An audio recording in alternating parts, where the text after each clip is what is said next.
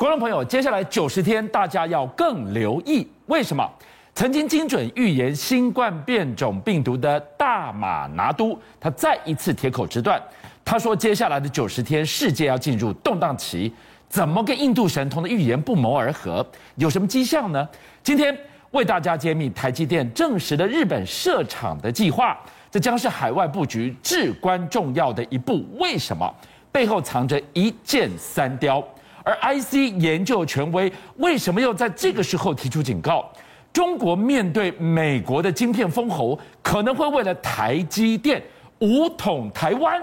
这是真的吗？没错，事实上，昨天的这个台积电的法说会真的讲得非常好，所以今天台湾的股市都出现一个大涨的这个局面。好，那当然了，因为台积电太强了之后，没想到台积电强到可能也会引达引来啊中国刀想要武统台湾的这个状况啊。真的假的？对，那为什么这样？因为事实上，台积电现在真的是左涌日本，右到美国去。你看。特别是他昨天法说会里面，魏哲家特别证实了说，我们逐逐渐要到日本去设厂，预计是二零二二年动工，然后二零二四年量产的一个局面。那可能初步决定的这个设厂的地方是在日本的这个熊本。好，那为什么他要这样子去设厂呢？主要原因在于说，因为目前呢，日本政府跟他递出这个橄榄枝，包括说，那过去一段时间呢，他今天到海外去设厂，全部都是他自己独资哦。对。但是这一次他到日本去的时候，日本政府跟他说：“来，你来。”不论是说这一次台积电自己说的八千亿日语日币，或者是说日本政府说是一兆日币，不论是多少，日本政府都愿意出一半。日本出一半，对，也是出一半，而且出一半的条件是什么？你要想到啊，他出一半，那会不会影响到台积电的决策？我跟大家不会，日本政府就是纯粹赞助你的意思。所以他的海外布局，你第一次看到了，哎，我今天到这个地方，政府出一半，而且。我只出钱，我手不伸进去，哪有这种事？美国也没有，是中国大陆也没有，顶多就是税负的优免而已。所以你知道日本是全国举国上下希望台积电到那边设厂。你看日本的首相岸田文雄讲得非常清楚，他说台积电设厂的时候有助于日本的经济安全保障。是。那为什么他会这样讲？我跟他讲，因为日这座厂，大家就说，你不是设成二叉二二纳米或是二八纳米，这个在台湾又不是最先进的，都已经是成熟制程了。可是我跟大家讲。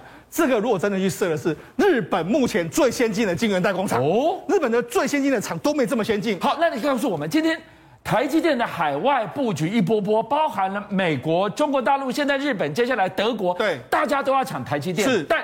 日本这一步是至关重要，可以说最重要的一步。为什么？对，为什么？因为这个对日本来说的话，它可以保障它的经济安全。我未来呢，如果假设台海发生危机的时候，我我日本也有一座厂，我可以自己自给自足嘛。是。另外一个对台积电，你想啊，台积电这样去设厂，它到底为了什么？嗯，台积电去日本设厂的时候，第一个考量，因为日本在未来的这个半导体里面，它有非常强的材料，它有非常强的设备。是。如果我们台湾能够跟日本更进一步的整合在一起的时候呢？那时候，台湾的台积电就可以甩开三星对它的晋级。三星咬得很紧吗？没错，你看三星最近李在镕不是出来吗？他就这样说：“哎，我要到美国去投资一百七十亿，然后我准备要在这个二纳米弯道超车。譬如说，你看他最近讲什么？他最近就说我准备在这个二零二五、二三年的时候呢，我要推出这个三纳米，然后二零二五年呢推出这个五纳米，然后五纳米的时候我量产之后呢。”而且我用的是 GAA 的制程，我一定可以超越台积电。就没想到昨天台积电魏哲家也公开的跟他呛声，他说我们三纳米呢，二零二二年下半年量产，这个时间不变。这个原本人家认为说你会落后台积电，他说没有，而且他说二零二五年台积电的二纳米制程是最领先的技术，所以也就是说隔空跟三星叫板。所以因为隔空跟三星叫板，你就知道为什么他们要去日本布局嘛。因为你可以看到，三星的布局。它在南海有厂，在中国大陆有厂，在德州有厂。你看台湾的这个三星的话，啊，台积电的话是在大陆有厂，然后在美国有厂，还有台湾有厂嘛。可是未来台积电还多了一个日本，这个是完全三星没有的。所以这就是未来三台积电能够甩开三星晋级的日本，绝对是它未来一个非常重要的拼图。特别我跟大家讲，这个所谓的 GAA 的制程，或是三纳米以下制程里面来说，其实线路的缩缩小不是最重要。反而变成是什么？3D 封装需要的所有的设备、所有的材料，那才是重中之重。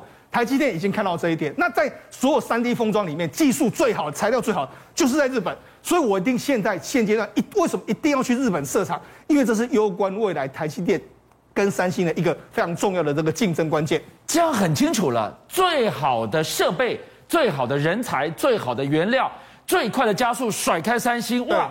今天日本这一局，对，他何止一箭双雕？但今天呢，有一件事情我们得好好琢磨一下。说到台积电，过去常被形容是细盾，对，说护国神山，没错。那那有几尊彩地加黑，老共就不敢打过来，对，他也需要台积电。是，但今天居然提出了这样的警告，看到了什么兵凶战危的警讯？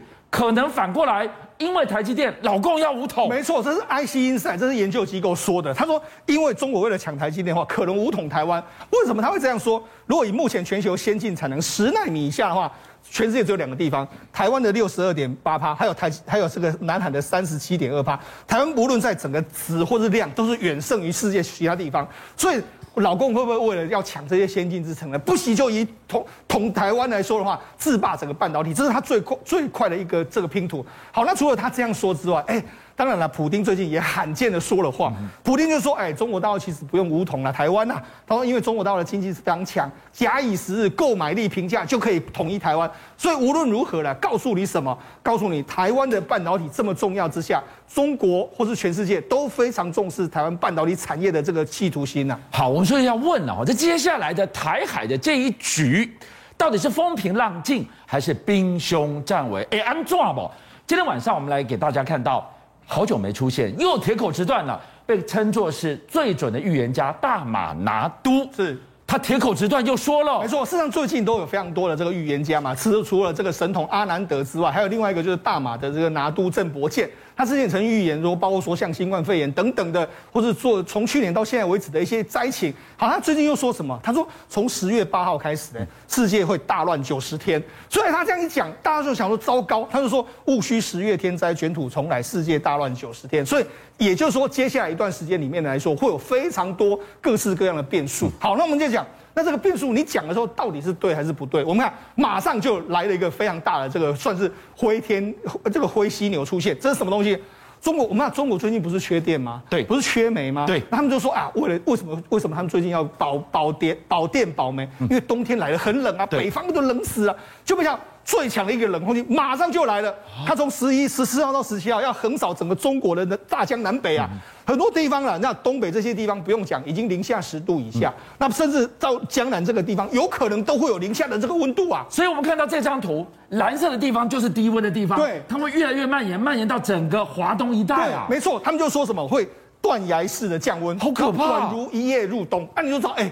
中国到缺电没有煤的话，没有这个暖气，怎么过活啊？所以这个当然对中国岛来讲非常压力非常巨大。那你要想啊，那那他们就就在最近都在保煤啊，那一定没有问题啦。哎，就像不是，你看没想到在重庆市，哎，重庆市也是中国大陆的一个非常重要指标的一个省，这个这个直辖市，哎，他居然在十四日下午的时候突然之间的大停电，怎么又来了？而且它的大停电是包含了九个主城区，然后有三个里面来说就无预警的停停电。然后陷入全城一片漆黑的这个状况，人家而且这个画面呢，当时还登上了所有中国大陆所有网民讨论的这个重点。那大规模停电，那到底是怎么回事呢？结果你看官方还出来说啊，我们不是限电，我们电绝是还绝对还是足够，那可能只是供电出了某些意外，但是大家都不相信官方的这个说法。那到底是谁把重庆市这么多人口的一个地方方关灯了？所以就是缺电嘛，但是官方不愿意承认嘛。好，那缺电好。那为什么会出现缺电的这个状况？这让中国最近一段时间来说，拼命在买煤啊，从国外买煤，从哈萨克也买煤，在澳洲睁一只眼闭一只眼让你进来。就他们现在的，他们紧急审核了，大概约莫是大概九百七十六处的煤矿，就是公哦，你看一条哦啦，你给我挖挖就对了。然后很多省份呢，就包包括说浙江那些需要煤矿的省份，他们还成立一个专班队，就是说，哎，我要加派出四五个人，你去到矿坑去给我查。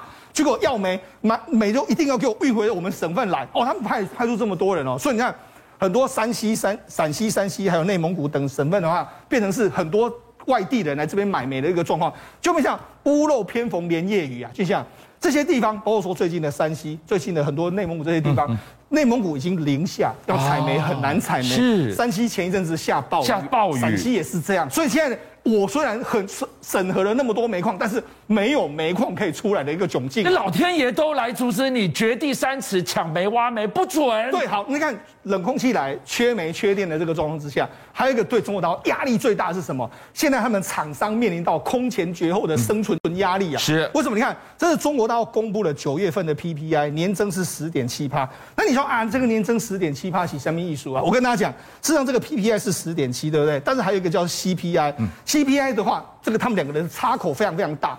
就大约莫差不到九趴到十趴左右。嗯、那这是什么意思呢？PPI 等于我在生产的时候，我的物价对生产者物价升上升了十趴，这个把它想象成制造的成本，对，增加十趴。好，那消费者照理来说，你要转嫁给消费者嘛？对，就没让消费者的这个这个成长率才不到一趴。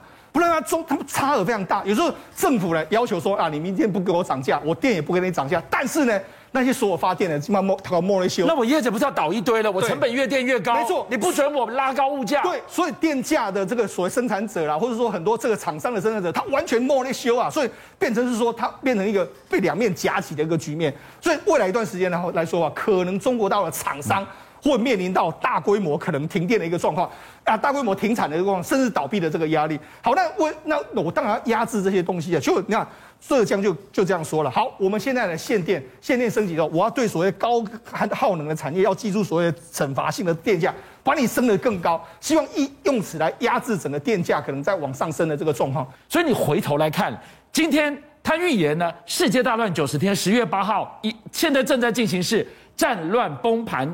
翻天覆地，没错，光是民生攸关消费跟保命的供暖的煤，对，压力都这么大。是，那我们那我们就讲，事实上现在我们要关注的是什么？它目前的缺煤缺电这个问题之外，另外一个就是它通货膨胀的压力可能会隐隐而来啊。哦，为什么会通货膨胀隐隐而来？最近中国大陆九月公布所谓 PPI，它的年增是十点七，对不对？那公布的 CPI 不到一趴，那不知道它照理说，哎，中国大陆根本没有通膨的这个状况嘛？可是就像我跟你讲。因为这个目前的 PPI 就是所谓的生产者物价大增之后，它势必要转嫁到消费者。对，所以未来一段时间会怎么样？它会慢慢慢慢的传导，很多厂商可能会开始开低枪，开始慢慢的涨价涨价。我将本求利啊！然后最后的中国大陆的 CPI 可能就会往上狂奔。我跟大家预告，中国大陆的 CPI 的通膨怪兽将会降临到整个中国。那你就知道，哎。通通膨再来的时候，你现在已经有什么限电的压力？你现在已经有煤矿不足的压力，厂这个目前外资在撤退的压力，再加上 CPI 再来的话，哎，整个乱成一团的局面。所以为什么这个大马拿都会说了“世界大乱倒数九十天”？所以你从中国大陆你就可以看到，这个全世界未来可能会一片骚动的这个迹象。邀请您一起加入五七爆新闻会员，跟俊相一起挖真相。